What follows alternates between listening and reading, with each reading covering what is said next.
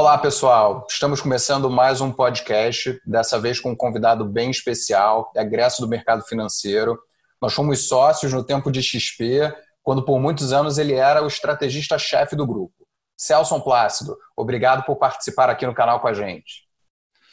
Olá, pessoal. Obrigado pelo convite, Rodrigo. É, trabalhamos alguns anos juntos lá na, na XP, né? Que é um case aí também de, de sucesso, né? E obrigado, fico orgulhoso aí pelo convite. É, mas vamos falar aí o que interessa para o pessoal escutar, né? Maravilha, maravilha. Você tem uma história especial no mercado financeiro, né? Você fez carreira aí em casas renomadas e conquistou uma posição de super destaque lá no XP é, mas, pô, para chegar nessa vida aí de Globo News, milhares de seguidores no Instagram, não foi da noite para o dia, né? Conta um pouquinho para a gente como é que foi o início dessa trajetória. É sensacional. Uma história até longa, né? Eu vou tentar resumi-la aqui, mas é uma história longa. Eu não buscava mercado financeiro e acabei entrando porque eu fiz seleção na época, lá atrás, isso eu estou falando em 1997, né? Tem muita gente que vai escutar isso aqui, nem, nem era nascido nessa época, mas vamos lá. É, e eu fiz seleção porque eu já era funcionário numa empresa de navegação, eu fiz administração, de empresas e comecei a trabalhar, o curso era à noite, comecei a trabalhar na Universidade Federal Fluminense. Eu comecei a trabalhar no Rio de Janeiro, né, Niterói. Comecei a trabalhar muito cedo e eu fui efetivado logo nessa empresa de navegação, mas eu via que não era aquilo que eu queria. Comecei a buscar outras é, outros trabalhos, outras. buscando mais informação, né? Que eu, falava, poxa, eu estou na época de aprender porque lá na frente é que eu vou ver a diferença que eu vejo muita gente hoje ansiosa em atingir, entrar na empresa, já quer se tornar logo CEO, logo de início. Jovem, é muito ansioso. Eu também era ansioso, mas eu queria buscar mais informação, mais conteúdo. E aí, na época, eu fiz entrevista para a KPMG e para a Ernest Young, fui até entrevista com sócios, um processo seletivo longo, mas eu consegui nas duas entrevistas com sócios, não entrei nas duas vezes. Fiz no semestre seguinte, fiz de novo, não entrei novamente nas duas, foi até entrevista com os sócios, e lembra até hoje, né? Porque a gente tem que guardar os fracassos que a gente tem, mas saber utilizá-los a seu favor. E aí, é. na, na entrevista da KPMG, eu lembro que a, a última entrevista era uma, era uma redação isso é história curiosa, eu falo isso até hoje para meus filhos. Era uma redação onde me entregaram, um sócio da KPMG me entregou e falou assim: escreve sobre precatórios em inglês. Aí eu devolvi, eu não peguei o papel, né? Eu devolvi ele, peraí, você não vai escrever? Eu falei, eu não sei o que, são precatórios em português, como é que eu vou escrever precatórios em inglês? Caramba. Aí ele riu. E eu falei assim, mas semestre que vem eu tô aqui de novo, você não vai desistir? Eu falei, não, não vou desistir, eu tô de volta aqui. Mas não entrei nas empresas de auditoria, mas me indicaram, a KPMG me indicou para o Banco Icatu, e a Ernest Young me indicou para a Coca-Cola. Fiz seleção para as duas, Coca-Cola e para o Banco Icatu. Passei nos dois, só que era para voltar a ser estagiário. E aí, na época, graças a Deus, eu tive o meu chefe na empresa de navegação que viu, eu passei para ele as informações. E olha, estou fazendo um processo. Ele, cara, vai para o Banco Icatu, vale a pena. Você vai ganhar metade do que você ganha aqui, mas você vai ser estagiário, mas vale a pena porque você tem um perfil analítico e crítico. E aí eu entrei no mercado financeiro dia 16 de janeiro de 1998. Então foi o meu início ali. Comecei como estagiário da auditoria, quase não fui efetivado. Quando eu soube que não ia ser efetivado, desci para do andar do RH, do Recursos Humanos, e falei, gente, eu preciso trabalhar aqui, eu preciso ganhar dinheiro, eu preciso ajudar em casa, eu tenho que ficar. E aí pintou uma vaga na área de análise de empresas. Foi quando eu comecei, na época era BBA Capital e Catu Investimentos. Foi quando Caramba, comecei minha trajetória mesmo na área de investimentos como analista, comecei cobrindo alguns setores, consumo, varejo, petroquímico, e assim foi. Fui pra, vim para São Paulo, né? trabalhar em São Paulo, porque o BBA comprou Icatu. E em seguida, quando a gente mudou para São Paulo, isso já era final de 2002, o Itaú comprou o BBA. Então o Itaú esteve na minha vida duas vezes, né? E aí, primeiro comprando o BBA, onde eu era só um analista ali pleno de ações, e depois, como sócio, estrategista, chefe da XP Investimentos, Itaú também comprou, acabou comprando uma parcela na XP. Então, para encurtar essa história, que esse início era interessante, para encurtar essa história, é, trabalhando no BBA, depois fui ser analista do setor elétrico no Santander, o que a gente tem a diferença entre buy side e sell side. Fui ser sell side, que nada mais é trabalhar numa corretora, né, e divulgando informações com recomendações para clientes institucionais na época, então para o buy side. No Icatu, trabalhei só no buy side, que nada mais é do que a gestão de fundos, onde eu recomendava para o meu gestor é, ativos de compra e venda de ações, que é o chamado buy side. Fui trabalhar no sell side.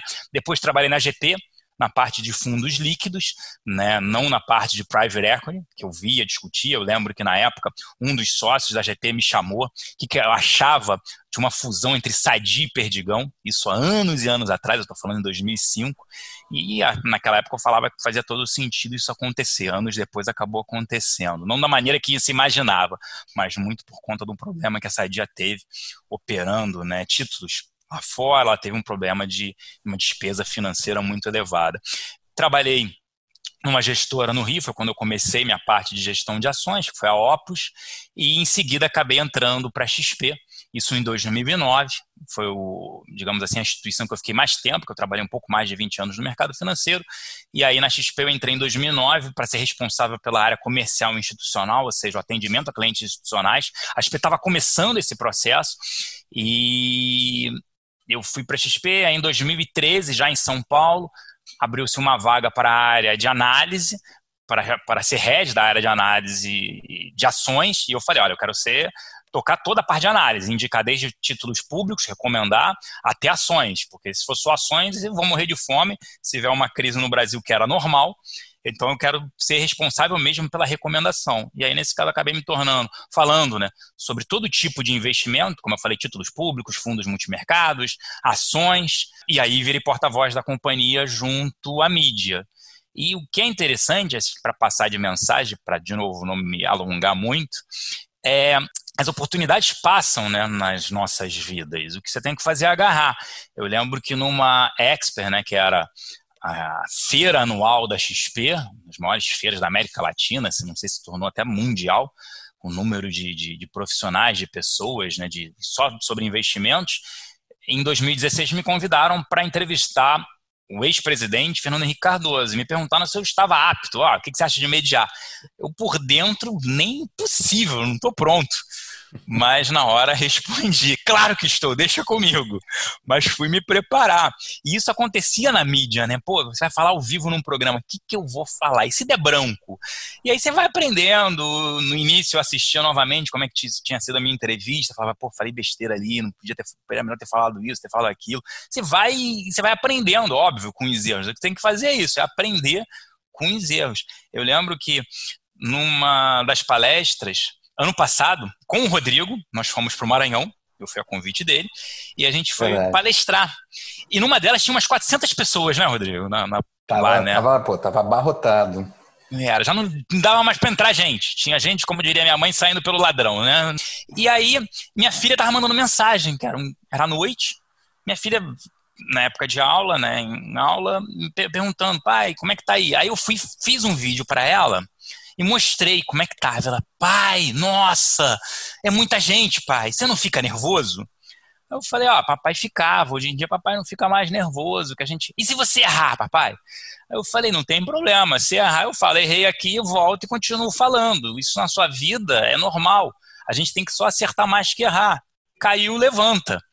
E aí ela, ai, papai, eu fico nervosa porque no final do ano tem sempre a apresentação de balé. Se eu errar, eu vou ficar nervosa. Eu falei, filha, se você errar, você continua fazendo, dançando, de repente a gente nem percebeu que você errou. É assim a vida, caiu levando.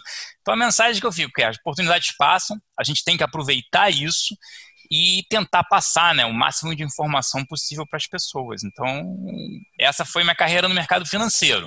Muito bom, muito legal. E, e, pegando um gancho nisso, assim, eu vejo que desde que você saiu da XP, você tem se dedicado muito ao tema de educação financeira. Né? E a gente sabe a diferença que faz, entender é, um pouco mais sobre isso quando chega a hora de investir, enfim. Mas conta um pouquinho da onde veio essa vontade de, de focar nisso é, nesse momento da sua vida é, é, profissional.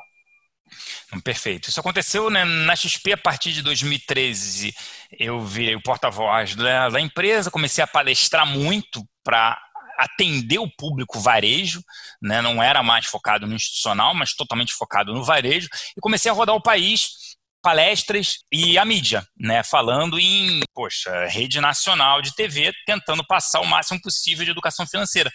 E ali eu vi né, o quanto o brasileiro ele não tem né, um grande dilema, a educação financeira. Ele não sabe lidar com o dinheiro dele. É extremamente curtoprazista, imediatista, enquanto que ele deveria aproveitar várias situações, várias oportunidades ele deixa passar. Por quê? Porque ele não teve orientação, porque ele não soube lidar com dinheiro, porque ele não tem paciência para aquilo, ele não sabe, a grande parcela da população, estou falando assim, grande, mais de 90% não sabem o que são juros reais. E é simples, é a sua aplicação em relação à inflação, quanto vai correr o seu dinheiro. Então, como é que hoje a gente ainda tem um montante ali, a gente está falando de 800 bilhões de reais na poupança, com uma taxa de juros cada vez menor. Então, esse lado de por que, que você parte para a educação financeira? Eu já fazia isso desde 2013 na XP. E acho que, que, acho que esse desenvolvimento da população está melhorando. A gente está vendo isso agora em 2020, o número de CPFs mais do que dobrando em investimentos em renda variável, não vai ter como fugir muito disso. Então, essa foi trabalhar com educação. Eu já trabalhava praticamente desde 2013 na XP e acredito como é que você consegue mudar um país, né? Isso me motiva muito quando as pessoas falam, poxa, na crise agora, em, dois, em março agora de 2020, por conta do coronavírus, que é uma crise de saúde se transformando numa crise de economia, várias pessoas me perguntaram: não sei o que faço com o meu dinheiro. Eu falei: calma, em renda variável, calma, que isso vai voltar. É uma crise. Crise tem início, meio e fim. Ela vai voltar. E as pessoas agora me agradecendo porque não venderam, porque elas queriam vender. Então, isso é outro processo que eu vejo que é muito gratificante quando você consegue ajudar. E, poxa, tem que fazer parte da vida das pessoas. As pessoas elas têm que ter ideia de que, poxa, tudo ocorrendo da melhor maneira possível, as pessoas vão se aposentar. E elas precisam trabalhar melhor o seu dinheiro para objetivos, para metas mais de longo prazo. Porque elas ficam focadas no curto prazo, a ponto de, pô, compra um carro agora. Para que você vai comprar um carro financiado? Você vai lá que vale a pena? Compra um imóvel agora, no meu início de vida. E isso eu vejo que muita gente, vários casais, famílias, a renda cresce ela multiplica várias vezes e o patrimônio não. Elas aumentam o padrão de vida e agora com essa pandemia, é bom ver isso, eu postei isso é, há poucos dias atrás, que o meu cartão de crédito caiu para mais da metade, menos da metade do que eu gastava. Perfeito, conta aqui refeição na rua. É? Então, assim, será que eu não posso? Tudo bem, não vai ser esse patamar, porque eu não estou saindo, não estou comendo na rua. Mas será que eu não posso melhorar isso em alguns gastos? Sim como para as pessoas também. Então, em reavaliar isso, será que quanto é que eu gasto, me planejar, ter um planejamento estratégico e pensando no longo prazo. E aí você tem diversas oportunidades de investimento. A gente sempre fala sobre isso, né? Não, com certeza. E, e poxa, assim, você sabe que eu não sou assíduo da, das redes sociais, mas que você eu acompanho. Eu tenho certeza que muito do pessoal que está ouvindo a gente aqui também. E, e, e, você já comentou agora que algumas das, das dicas né, que você tem dado e como você tem orientado as pessoas, e eu vejo que você traz as coisas sempre de uma forma muito didática, assim, do que está acontecendo no dia a dia dos mercados, tira as dúvidas sobre investimentos, enfim. E, e, nesse momento histórico, fora o que você já comentou aí sobre, sobre dúvidas e orientações que, que você tem dado para as pessoas, para os seguidores, enfim, é, conta um pouquinho de como que você enxerga esse cenário, né? E outras dicas e orientações que você tem passado, além dessas que você já comentou. Boa. Primeiro, a gente está vivendo um cenário de deflação, ou seja, a gente está vendo produtos com queda de preço. Né? Impressionante isso no Brasil. A inflação dos últimos 12 meses não chega a 2%, é 1,88%. Então, taxa de juros agora, acredito que ela vá para 2,25, podendo ir até, eu postei isso outro dia, abaixo de 2, pessoas, que isso, você tá louco, tá maluco? Falei, pode, a gente pode ter essa situação no país, uma taxa de juros cada vez menor. E aí é o que acontece lá fora, o lado positivo, né? Como diria o próprio ministro da Fazenda quando ele entrou, o Paulo Guedes, que é o rentista. Né? No passado você tinha taxa de juros a 14%, até maior, você tinha pré-fixados, ou seja, aplicações de investimento a 18%, 19%. Eu lembro viajando, palestrando pelo Brasil, ali em 2015, pré-fixado, garantido pelo FGC, ou seja, até 250 mil reais por instituição, por CPF, você poderia botar o seu dinheiro lá, ele te entregava 18%, 19% ao ano, e aí um CDB de três anos, por exemplo. Hoje, o que está acontecendo? É o que acontece lá fora, em países desenvolvidos. Os investidores precisam tomar, sim, mais risco, e aí, como ocorre no Japão e nos Estados Unidos, só para citar dois países, porque a gente tem aqui um volume em renda variável, 2% da população só, que aplica, diferente lá de fora.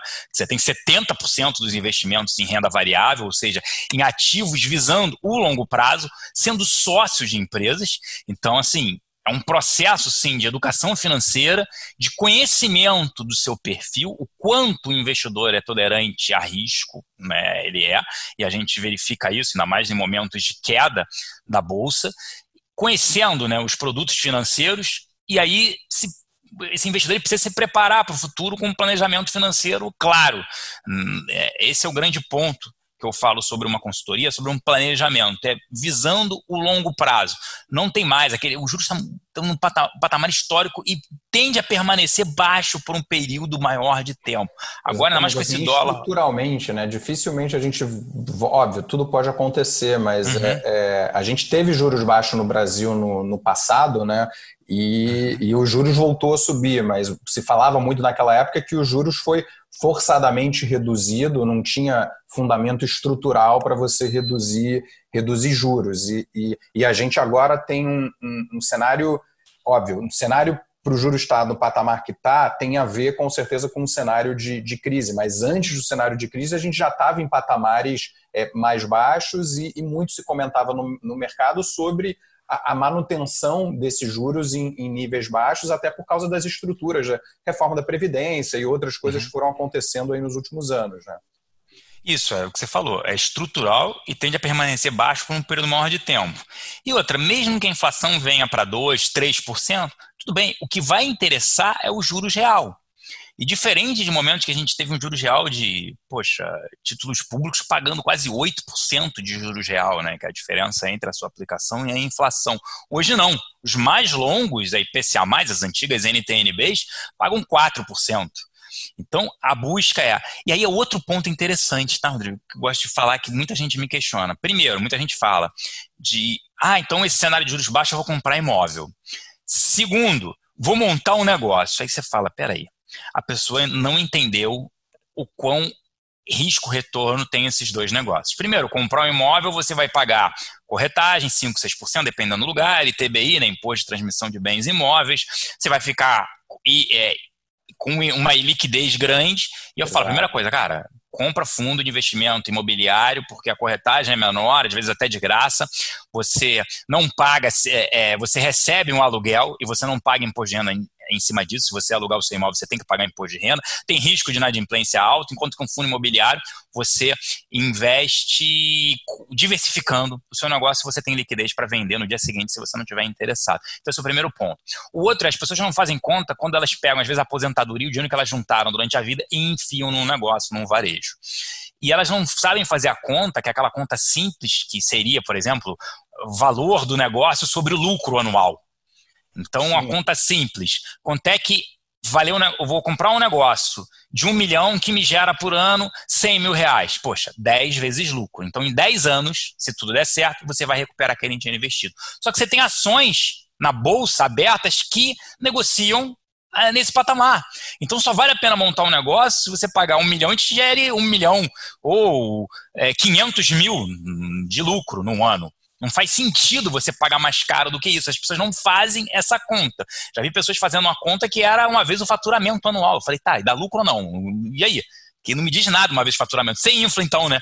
Se a, a tua refeição custa 5 reais para 10 reais que seja de custo para produção, em um restaurante você vende por 8. Então você vai inflar o faturamento, mas vai ter prejuízo. Vai vender pelo uma vez faturamento? Não faz sentido algum.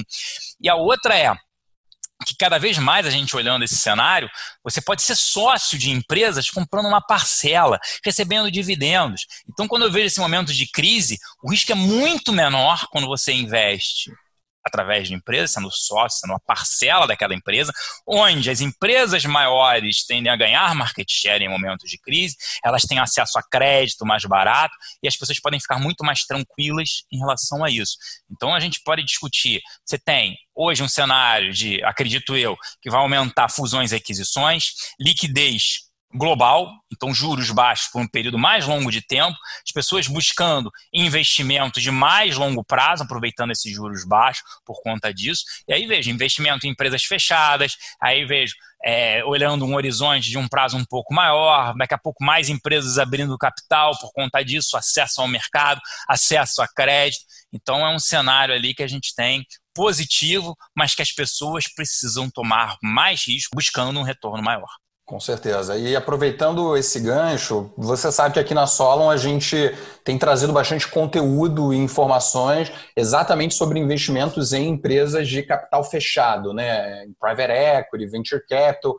Você comentou um pouco aí sobre crescimento de números de CPF é, na bolsa, é, enfim, empresas aí no caso de capital aberto. Agora, como é que você é, é, enxerga aí, pensando no desenvolvimento desse mercado, né, o investimento em participações de empresas privadas nesse cenário de, de juro baixo é, é, e nessa necessidade de mudança de mentalidade do, do brasileiro? Eu acho perfeito, acho que isso vai fazer parte. É um processo de educação financeira, mas vai fazer parte, vai ter que fazer parte na composição de investimentos é, nas carteiras. É, é, um processo. Então, no, no, passado, você tem ah, títulos públicos, fundos multimercados e alguns fundos de ações. Aí, o que, que vem acontecendo com a evolução? Continua títulos públicos, crédito privado, fundos multimercados, fundos de ações, fundos internacionais, ou seja, aumentando a diversificação, dolarizando.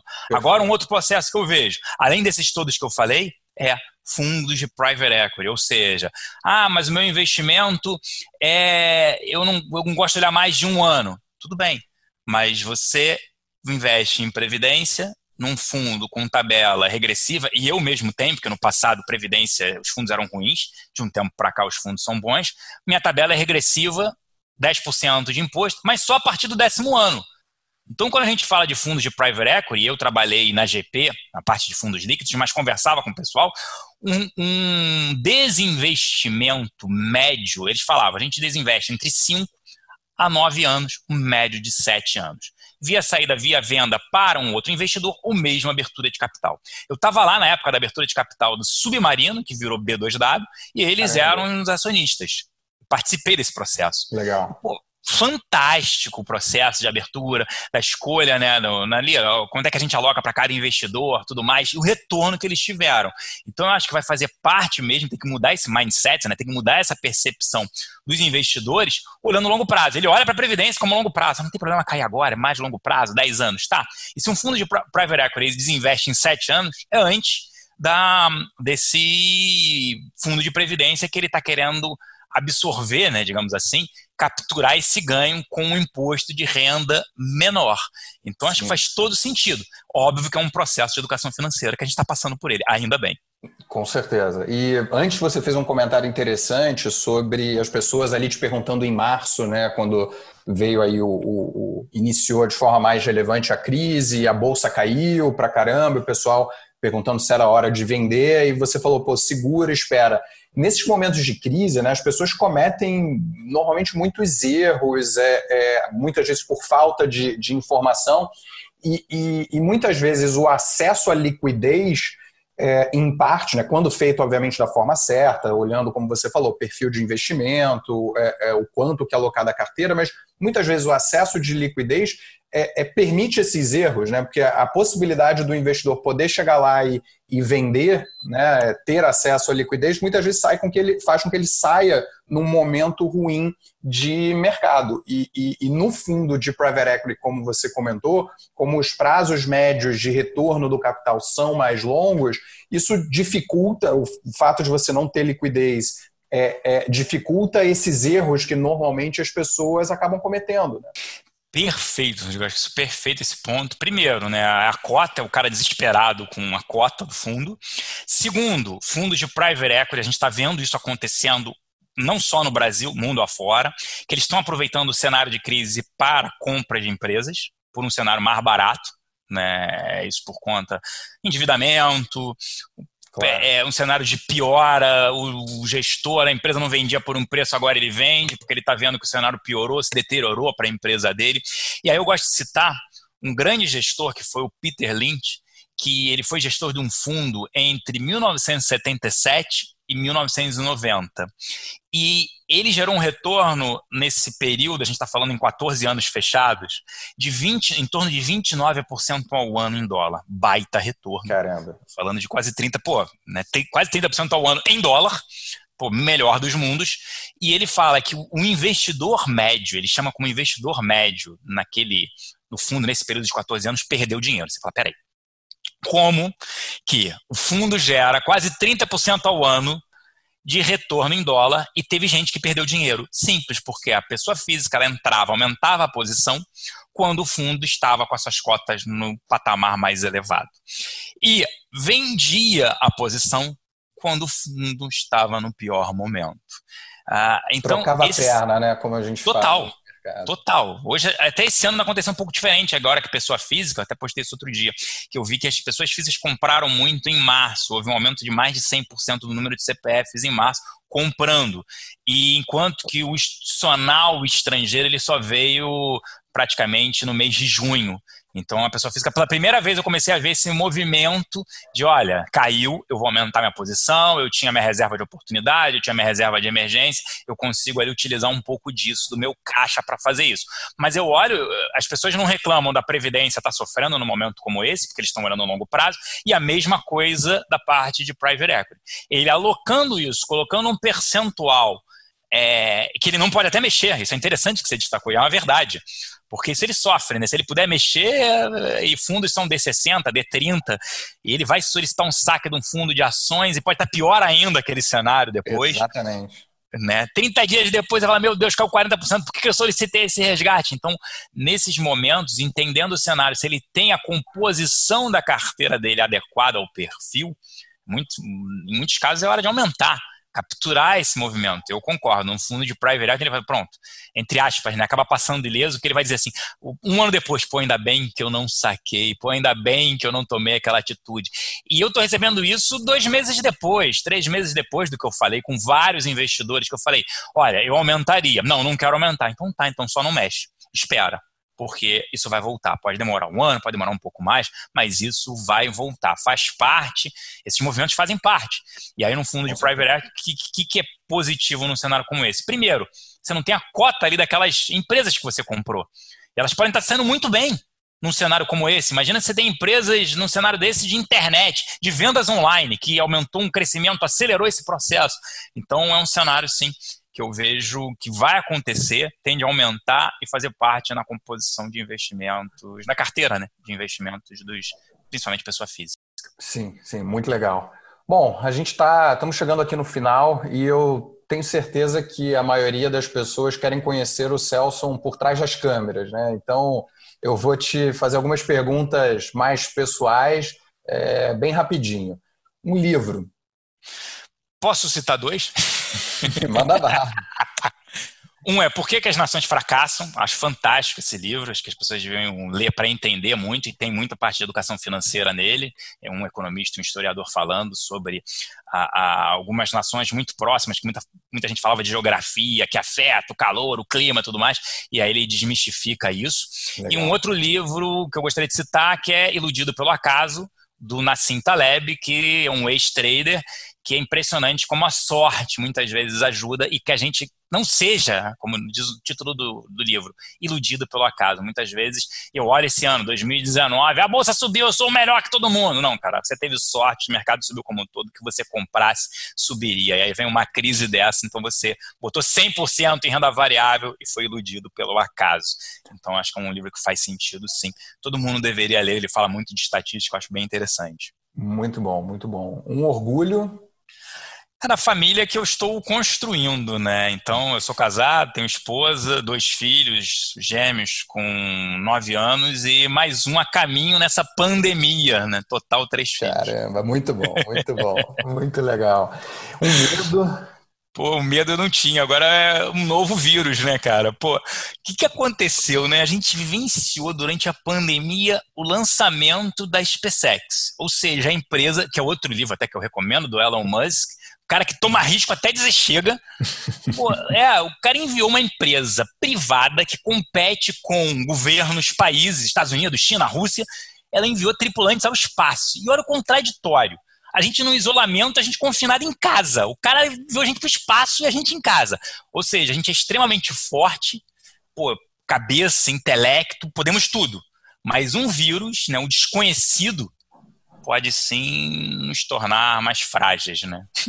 É verdade, é verdade. É bem, bem complexo. E é. dentro desse contexto, um sonho ah, que meus filhos possam crescer num país melhor, né, cara? Eu sempre falo isso, façam o bem, façam o correto, que vocês serão recompensados. Então, tudo passa pela educação, cara. Se as pessoas gravassem as conversas que eu tenho com os meus Verdade. filhos, é, as pessoas brincam quando eu ponho os exemplos, às vezes eu divulgo na internet os questionamentos e como é que eu jogo. Outro dia eu estava comprando ações lá fora, eles falando, eu falando de ações no Brasil, eles ah, pai, não, pai, pô, pro Facebook, não sei o que, compra esse, compra Apple. Eu falei, pô, a globalização e tudo, e mostrando para eles o dinheiro, tudo. Meu filho, quando sai comigo, ele vê que eu tenho que comprar alguma coisa com um valor mais elevado, ele, pai, fala que você vai pagar à vista e vê o desconto, pai. Então, assim, é sempre bom. mexo com isso, é, com a criatividade deles e tudo mais.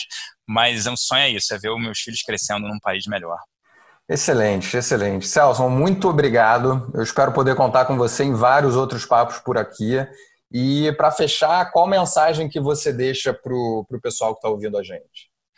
É, não, pode contar comigo, né? total apoio. Eu conheço o Rodrigo há anos.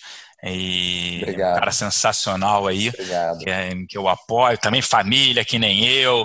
Cara, um cara focado na educação, pô, um cara que corre atrás pra caramba. Então, o que ele fizer vai dar certo. Acho que é isso, é importante todos também. Nós, todos nós, é, Obrigado. A gente tem que estar sempre cercado de boas pessoas. Nós somos, né, aquela frase, né?